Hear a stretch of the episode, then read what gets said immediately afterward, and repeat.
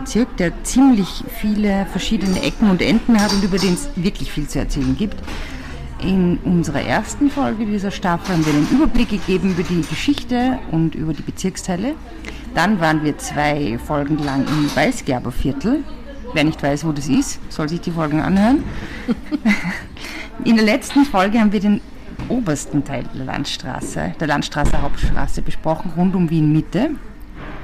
Und heute geht es ähm, vom Rochusmarkt ausgehend einmal im Kreis. Und wir sprechen über die verschiedenen Palais und so weiter, die es gegeben hat. Erstaunlicherweise, ja, gibt's wieder. Ja, ich sag, bevor ich, ihr wisst schon was sag, möchte ich euch noch daran erinnern, ähm, Tuma zu unterstützen, den Verein der ähm, ukrainischen Jugend in Österreich. Von denen haben wir jetzt einen Rechenschaftsbericht bekommen.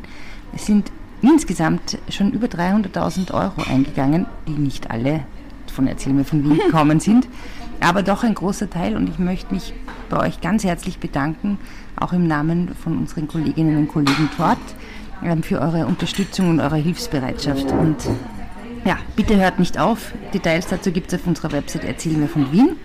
Und apropos Erzähl mir von Wien und unserer Website, was es dort gibt, ähm, ist eine Anmeldung zu unserem Newsletter. Da könnt ihr zum, werdet ihr zum Beispiel informiert, wenn wir Erzähl mir von Wien Führungen machen, wie zum Beispiel durch den Prater.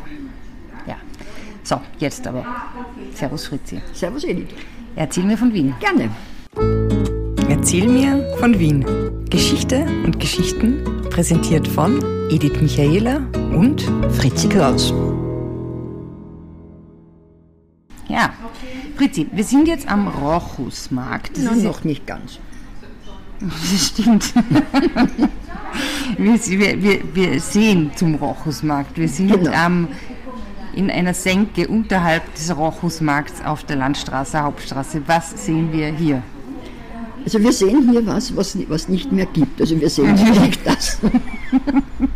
nicht. Hm. Äh, und zwar schauen wir, äh, wir stehen beim Ausgang vom Sühnhof. Ja. Und schauen auf die andere Straßenseite und Kann da, den Schaum Sünde sein? ja. Äh, und äh, da sehen wir eben, oder sehen wir nicht mehr den, die, den ehemaligen Gasthof, die Goldenen Birnen, zur Goldenen Birnen. Das war ganz ein wichtiger Gasthof, da hat Beethoven sehr oft gegessen und war halt ein Einkehrgasthof auch. Und später dann im Mitte des 19. Jahrhunderts hat man, oder vor der Mitte, hat man einen großen Tanzsaal angebaut. Mhm. Da hat es also gegeben Konzerte von Strauss, von Lanner, von Farbach, also alles, alles was Rang und Namen gehabt hat. Und man hat das Annentempel genannt.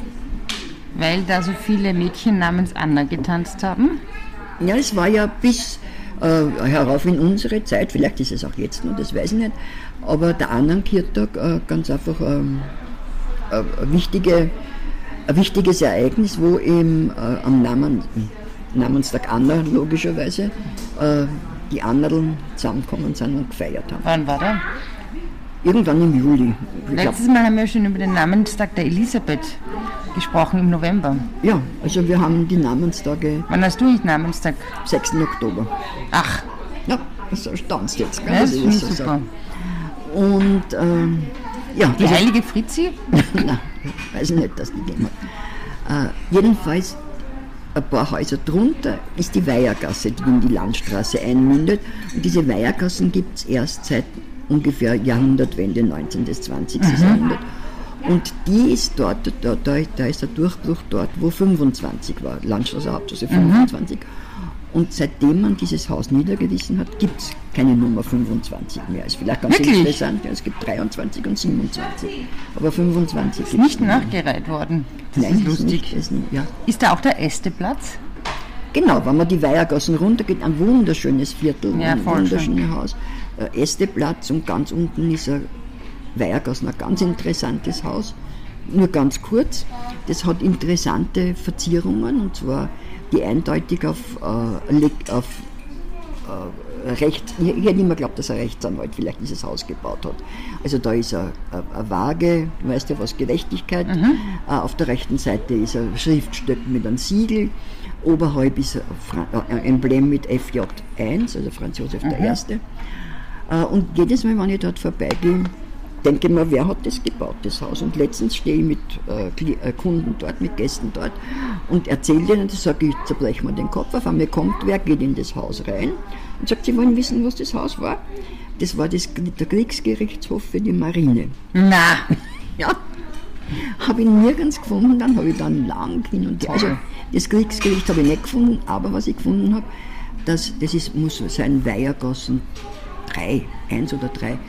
Und was gleich bei der Maxergassen unten. Mhm. was ich gefunden habe, war, dass das einmal ja dass dieses Bezirksgericht einmal beinhaltet hat, dieses mhm. also in den 20er Jahren. Also nur, falls sich irgendjemand einmal dorthin stellt. Ich muss sagen, das, also ich bin jetzt sehr erstaunt, weil offenbar zieht sich dieses maritime Thema ja. durch die Landstraße. Ja, Wer hätte ist, das gedacht? Ja. Naja, was maritim kann man nur dazu bei der Goldenen Birne sagen, waren Griechenland besteht ja aus Inseln und so mhm. weiter und du weißt, das waren äh, besetzt von den Türken, war ein Freiheitskampf der Griechen und einer dieser bekanntesten Freiheitskämpfer war der Fürst Ypsilanti. Mhm. Dieser Fürst Ypsilanti war unsterblich verliebt in die Frau Rasumowski, mhm. in die Frau von Fürsten Rasumowski, dem russischen Botschafter in Wien, mhm. zur Zeit des Wiener Kongresses. Und der ist nach äh, Wien gekommen, um in der Nähe der Geliebten zu sein, weil er war schon schwer krank und ist auch in der Goldenen Birne, hat er logiert und ist dann dort auch gestorben in der Nähe seiner Geliebten. Ja, Wahnsinn. Frau Rasumowski. Die, war das dann die Rasumowska? Das war die Rasumowska, ja. Ja, und die hat da in der Gegend gewohnt. In einem großen Haus. Kann man das so sagen? Kann man so sagen. Erzähl mir davon. Also äh, sehr in der Nähe der Rasumowski-Gassen mhm. steht dieses unglaubliche Gebäude Mhm. Sag ich, es ist unglaublich, was dort so steht und man. Kennt es eigentlich nicht. Ich weiß zum Beispiel nicht genau, wo sie ist. Kenn, äh, ja, Rasumowski aus den Salmgassen. Und das war, hat bauen lassen, eben dieser Fürst Rasumowski, der russischer Botschafter in Wien war, ein riesiges Palais in einem Palladio-Stil. Mhm. Der hat einen Garten gehabt, der bis zur Donau, bis zur Donau runtergereicht wow. hat, also zum heutigen Donaukanal und hat dort. Kann man schon Park nennen? Kann man großen Park nennen. Und hat, ähm, das ist also der äh, Blick zum Donaukanal ist von einem Vorbau mit Säulen und zum Garten. Also es ist wirklich total unterschätzt und jetzt, der Garten ist dann parzelliert worden mhm. und jetzt ist ein Haus relativ knapp davor, also mhm. man kann das überhaupt nicht schätzen. Und der hat drinnen gehabt Bilder und Caravaggios, Tizian und alles Also das war schon ein richtiger, also so wie man ein, ein reicher Russe. Reich, in Wien. Wirklich ein reicher Russe. Aber zu Silvester äh, 1814, Wiener Kongress, mhm. hat er den Zaren zu Besuch gehabt und mhm. blöderweise hat der Palast zum Brennen begonnen. In dieser Nacht, in der Silvesternacht. Na bumm. Ja, vielleicht hat man Party gemacht. Geballert oder so irgendwas nicht. Hat er Feuerwerke hat es ja schon gegeben. Mhm. Weiß ich nicht. Also jedenfalls ist niemand zu Schaden gekommen, außer das Haus ist ab, ausgebrannt. Haus. Also das, der Palast ist ausgebrannt oder das Palais und die ganzen Kunstschätze waren. Wirklich? Mhm. Oh wow. Der hat es dann wieder aufgebaut. Was für ein Schock. Das kann man sagen. Er hat es dann mit einem Darlehen vom Zaren wieder aufgebaut. Er, der, der Fürst ist dann in den 30er, 1830er Jahren gestorben und seine Frau hat es in Liechtenstein, glaube ich, verkauft. Und der hat es wieder dann äh, dem Staat verkauft und es war sehr lange die Geologische Bundesanstalt drinnen. Mhm. Hat zum Beispiel der Eduard Suez, wird da was sagen, der oder Eduard Süß. Ist der vom Suezkanal? Nein, ist der, Suez, der heißt wahrscheinlich Süß. Der, der ist von der ersten Hochwellenwasserleitung. Äh, ein Geologe gewesen, ein sehr bekannter. Mhm. Ja, und was ist da jetzt? Und das ist dann ziemlich vergammelt und vor ein paar Jahren, 10, 15 Jahren, hat es gekauft ein Paar, und zwar der Antonis Stachel und der Adrian Ricklin. Mhm. Äh, und die sind Kunstsammler, Kuratoren und die haben das also wirklich anscheinend 1A äh, renovieren lassen. Das ist, also es ist ein Privatbesitz? Es ist ein Privatbesitz und oh. haben dort eine ganz tolle äh, Sammlung moderner Kunst. Oh, das würde ich gerne mal sehen. Ich auch. Das wäre voll cool. Wenn es uns gelingt, können wir berichten. Ja, das wäre wirklich super. Das muss ja fantastisch sein. Naja, puh, okay. Und du hast gesagt, es sind mehrere Palais in dieser Gegend. Also wie ist das Palais Salm, das sehr herzig ist und vor allem die Salmgasse ist sehr nett, wenn du das kennst. Ich meine, das ist ja So, Altwiener Gassen, zumindest am Anfang. Und dann war daneben, also auf 27, glaube ich, Rasamowski-Gassen war das Palais Messmer.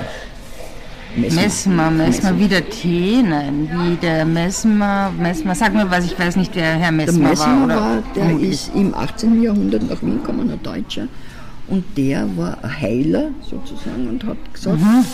äh, er, hat, er heilt mit Magnet, mit Magnetismus, war große Mode damals. Mhm. Und er hat teilweise mit also Magneten aufgelegt, den zu heilenden Personen. Mhm. Und dann hat er gesagt, nein, eigentlich braucht er die Magneten nicht, sondern der Körper sondert genug Magnetismus ab, damit man, damit man das auch mit bloßen Händen machen kann. Das Hat er Menschen umgepolt? das weiß ich nicht. er und seine, er hat eine ganz bekannte Patientin gehabt, Aha. die du wahrscheinlich auch kennst. Und zwar ist es die Marie-Therese Paradis gewesen. Hm, Sag mir mehr zu der. Das war eine junge Pianistin, die äh, im Alter von vier Jahren erblindet ist äh, und niemand hat ihr helfen können.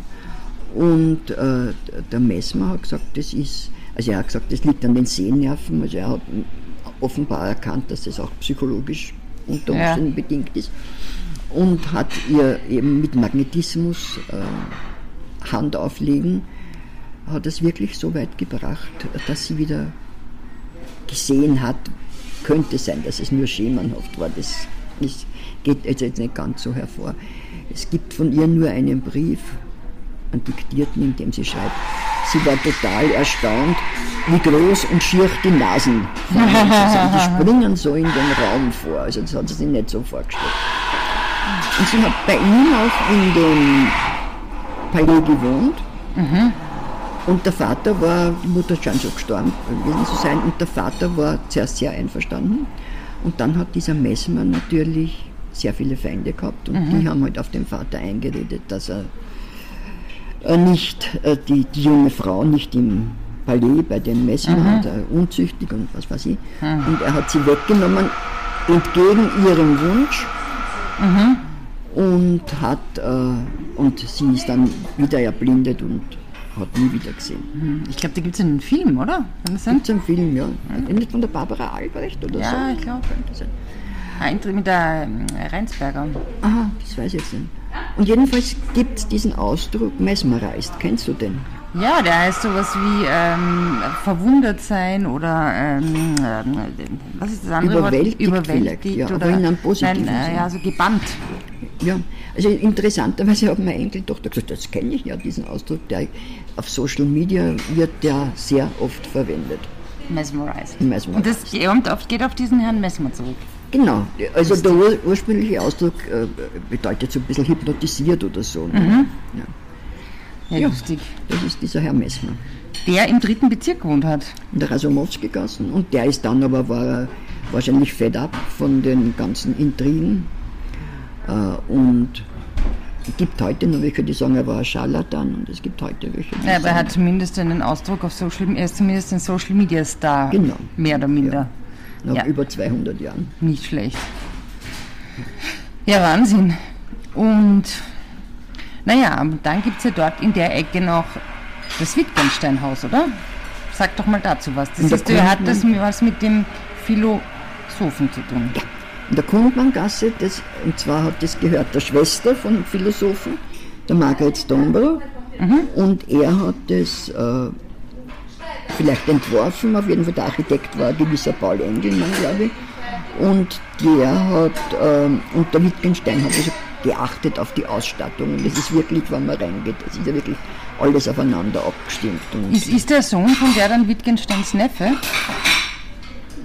Na, Wittgensteins Neffe war der, war der Sohn vom Bruder von den beiden. Ah, Ja, von Paul Wittgenstein, der einarmige Pianist. der einarmige Pianist.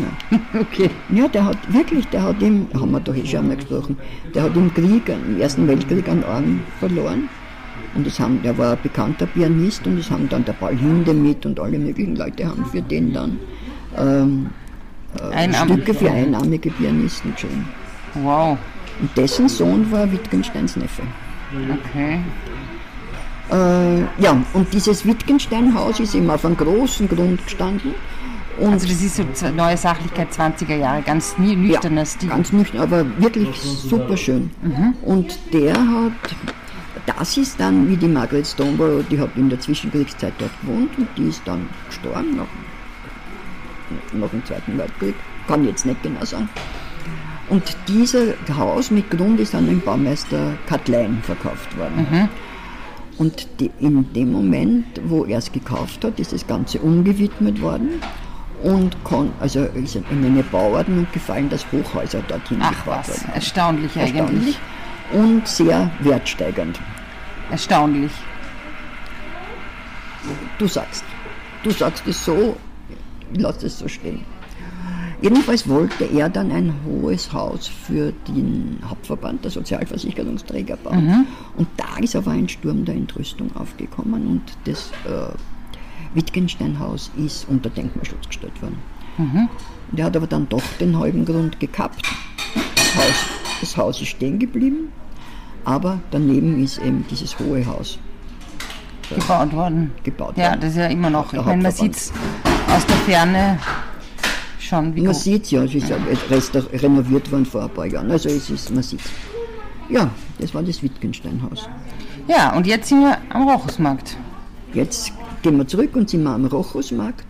Rochusmarkt haben wir schon am Anfang besprochen bei der Einführung, dass dort das Nikolaikloster war, ein riesiges mhm. Kloster, das sogar Dependance gehabt hat in der Stadt, mhm. Singerstraße, denk an Grillparzer. Mhm. Und, ähm, und nicht an Deutschland in der Nacht. du bringst mich immer ein bisschen aus der Fassung. Äh, und äh, gegenüber also der Rochusmarkt ist heute ein sehr lebendiger Markt. Ja, sehr angeblich war das, ja, das stimmt. Angeblich war das früher ein reiner Blumenmarkt. Ach so? Mhm. Also, also, auf der anderen Seite ist die Rochuskirche, haben wir auch schon gesprochen. Ja. Augustiner, Pest. Pest, Ungarn, haben wir nicht gesprochen. Nein, der Ferdinand III. war der Kaiser, unter dem das gebaut worden ist. Und der hat seine Verbundenheit mit Ungarn zum Ausdruck bringen wollen. Und daher ist über, äh, also an der Fassade angebracht, sein Wappen und drüber die Stephansklone mhm. mit dem schiefen Kreuz. Schiefen Kreuz. Ja, jetzt machen wir noch eine kleine Runde, weil wenn man nämlich äh, bei dieser Rochuskirche vorbeigeht und Richtung Ungargasse geht, mhm. dann kommt man zum Amtshaus des dritten Bezirks, das ich ja sehr hübsch und nett und herzig finde. Also ja, herzig, herzig, nicht, aber es ist halt ein ja. Wiener Amtshaus, das aber genau. eins von den schönen ist. Ja. Und davor ist ein Brunnen, der ist irgendwie auch ganz super. Was hat es mit diesem Brunnen auf sich? Der sollte gebaut werden zum 60. Geburtstag von Bürgermeister Lueger, ist aber mhm. erst später fertig geworden. Ist äh, deswegen ganz interessant, weil der Architekt war der Josef Bletschnik, mhm. Zacherlhaus. Mhm. Und äh, wenn man sich den anschaut, die bildhauerischen Arbeiten, hat er bestimmte Motive die sich alle auf den Karl Borromäus beziehen. Hast ja Karl Borromäus Platz, der ganze mhm. Platz.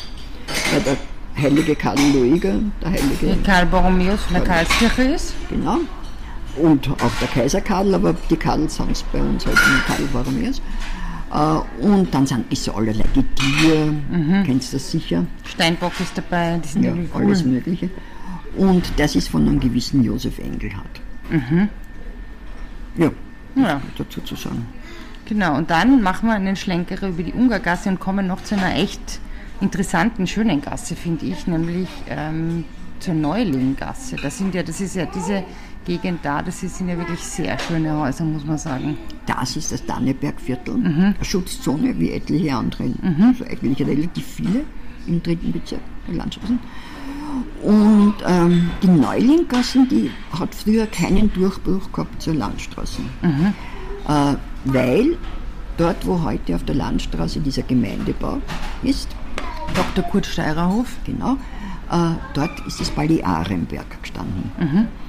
Das Balearenberg war jetzt nicht so äh, Besonders. spektakulär, aber Äh, es ist dann, diese Fürstin Arenberg hat das verkauft, der Stadt, glaube ich.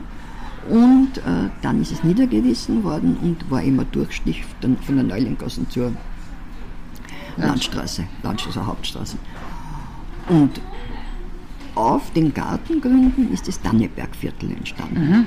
Beziehungsweise auf der anderen Seite der Ziererplatz und der Sebastianplatz. Aber das wirklich spektakulär, man kann wirklich schon fast sagen spektakulär, ist der Dannebergplatz mit diesen, du kennst den sicher, mhm. mit diesen großbürgerlichen ja, Häusern. Super schön.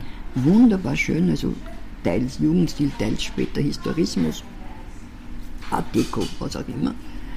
Ähm, und die spektakulärste Gassen davon ist die Taponte-Gassen. Mhm. Äh, die ist eine Ansammlung von, ja man kann schon fast sagen, von Kitsch. Also Aha. Also da hat äh, der äh, äh, Architekturkritiker, der Friedrich Achleitner hat geschrieben, also das Der Friedrich Achleitner, den kenne ich. Den kenne ich. Ja.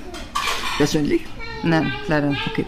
Äh, und der hat geschrieben, also das sind typische Neureichen, die schon immer mehr gewusst haben, was alles auf die Häuser kommt. Das ist interessant, wenn man steht am, am Arnbergplatz und schaut in diese Tapontegassen rein.